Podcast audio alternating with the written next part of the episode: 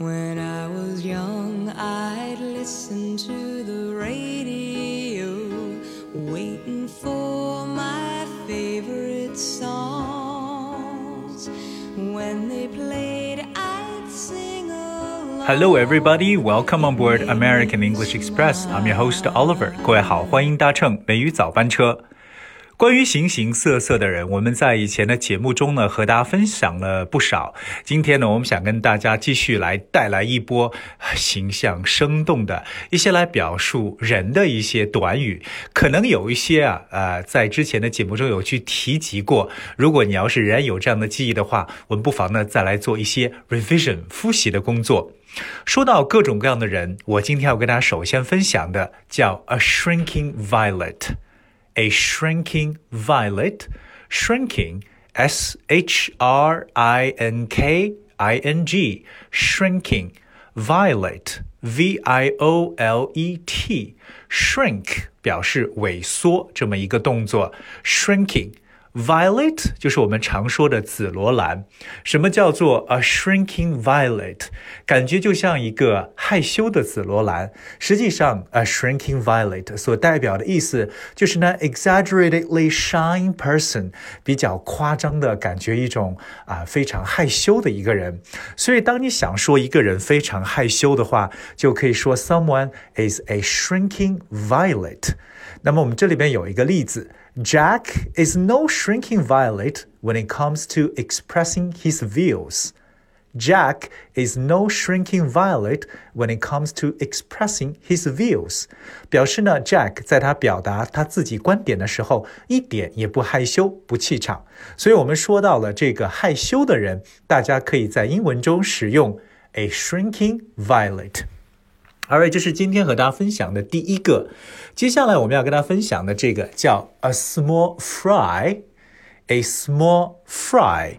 Fry 是 F R Y，我们知道 fry 这个词在我们的烹饪当中呢，表示为炒的一层意思。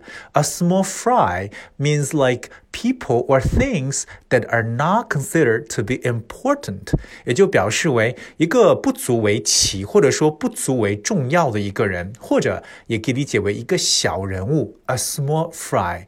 曾经和大家去介绍小人物的说法呢，我们讲到了叫做 a small potato。 不知道各位还记不记得，a small potato 就是说一个小啊、呃、一个小土豆所代表的意思呢，就是 a small fry。So remember, a small fry means unimportant，不重要的意思。Like a small fry politician, a small fry politician，一个不足重要的政客。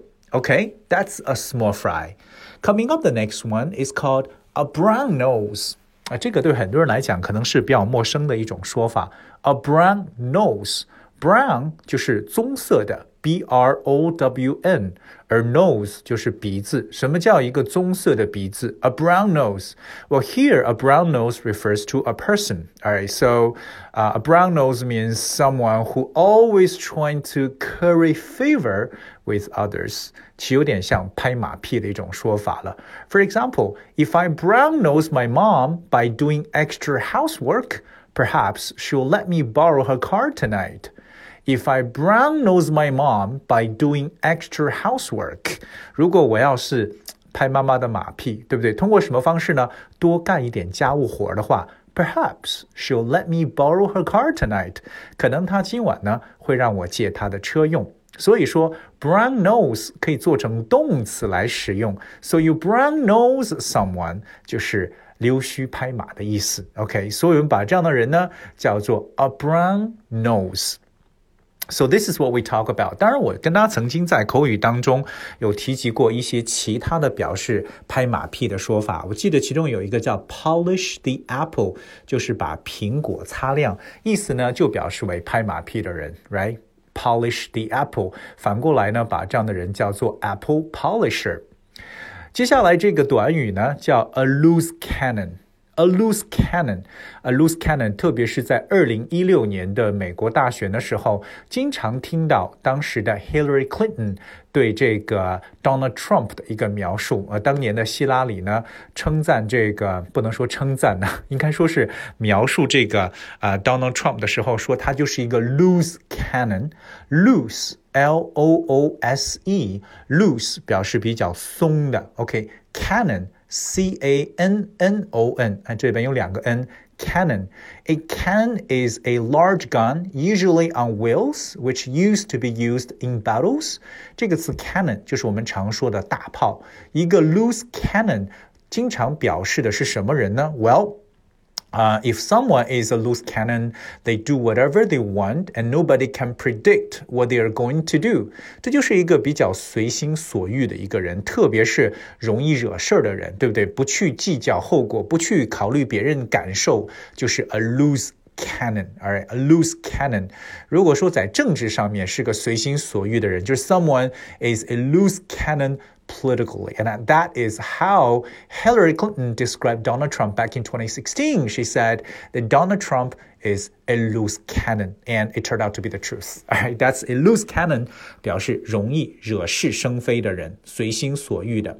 OK，那再接下来分享这个呢，其实呃，大家能够容易去判断出来，英文中描述这样一种人叫 lone wolf。lone wolf，lone L O N ，lone 它的意思就是孤独的，而 wolf 就是狼，W O L F，lone wolf 孤独的狼，它到底代表什么？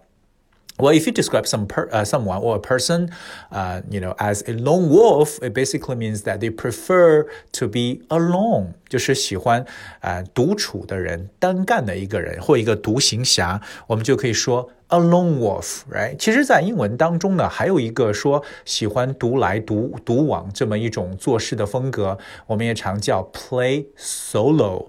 I love playing solo，就是我喜欢独自来去做一个事情。Solo, S O L O, solo 就是独奏。So if someone loves playing solo, that also means someone who is a lone wolf. You know, someone who does not like teamwork，不喜欢团队工作。Alright，当然我们也知道，you will never be successful as a lone wolf。孤狼呢是不会成功的，所以很多情况下呢，大家都需要集体来去做事情。 好，再接下来这个呢，也是我们中文中比较符合的一个表达，叫 a rainmaker。a rainmaker，rain r a i n，rain 就是雨，a rainmaker 能够做雨出来的人是什么？Wow, a rainmaker. Let's see. If you describe someone as a rainmaker, it means one who is known for achieving excellent results in the profession or field, such as business or politics. 它可以表示，尤其是在像在商界和政界当中呢，特别能够取得非常好成绩的一个人，a rainmaker。当然呢，也可以相当于说 ，you know，这样一个人可以有很大的力量，能够做出很好的事情。所以我把它直面来翻译一下呢，就是一个可以呼风唤雨的一个人，而就是一个 rainmaker，或者说能通天的一个人呢，啊，晓得这个老天要干嘛了。我们给大家举一个例子。We needed more business, so we got Mr. Lee as our rainmaker. We needed more business, so we so we got Mr. Lee as our rainmaker. 表示我们需要扩展业务，所以我们聘用了能通天的李先生。能通天的就是能呼风唤雨的这样的人呢，叫做 rainmaker。最后跟大家去分享的这个呢，跟一个动物扯上关系，哎，就是我们想跟大家去讲的 crab，c r a b，crab。crab. A crab, 首先我们都知道 it's an animal, or it's a sea creature with a flat, round body covered by a shell and five pairs of legs with large claws on the front pair。那这是什么？这就是一种海洋的或者说是水生的动物了。那它呢是有厚厚的壳，而且呢有五双这个腿啊，其中前两个呢是有非常强有力的 claws。哎，grabs usually move sideways，这是它最具有典型的特征，它是横着走路的，那就是螃蟹 crab。那么我们形容一个人是螃蟹，到底代表什么呢？If we describe someone as a crab, it means someone who complains. 哎，一个喜欢抱怨的人。OK，so、the example of a crab is a grumpy old man。特别是说到一个很喜欢发发发脾气的一个老年人呢，我们就可以说 someone is a crab。哎，这是今天跟大家去分享的一些非常形形色色的一些英语中的说法，希望我们的听友呢能够好好的去记笔记，并且知道怎么去用以上的这些描述。All right, I guess that's all for for today's show, and I thank you so much for tuning. I'll be with you tomorrow. 今天节目到这里，I'll see you tomorrow then。 KDA. Should we show 'em how we do it every day?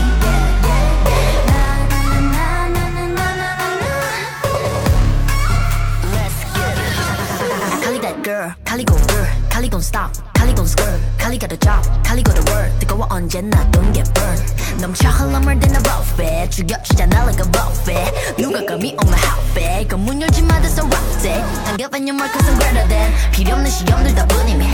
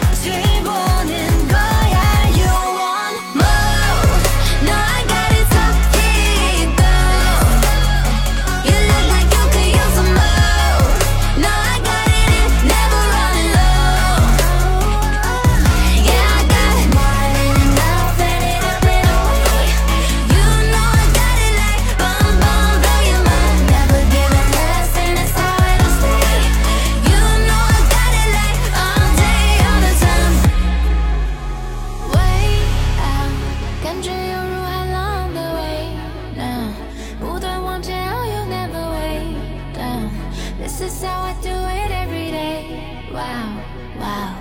这一路上的奇迹都记住了你的每一个瞬间。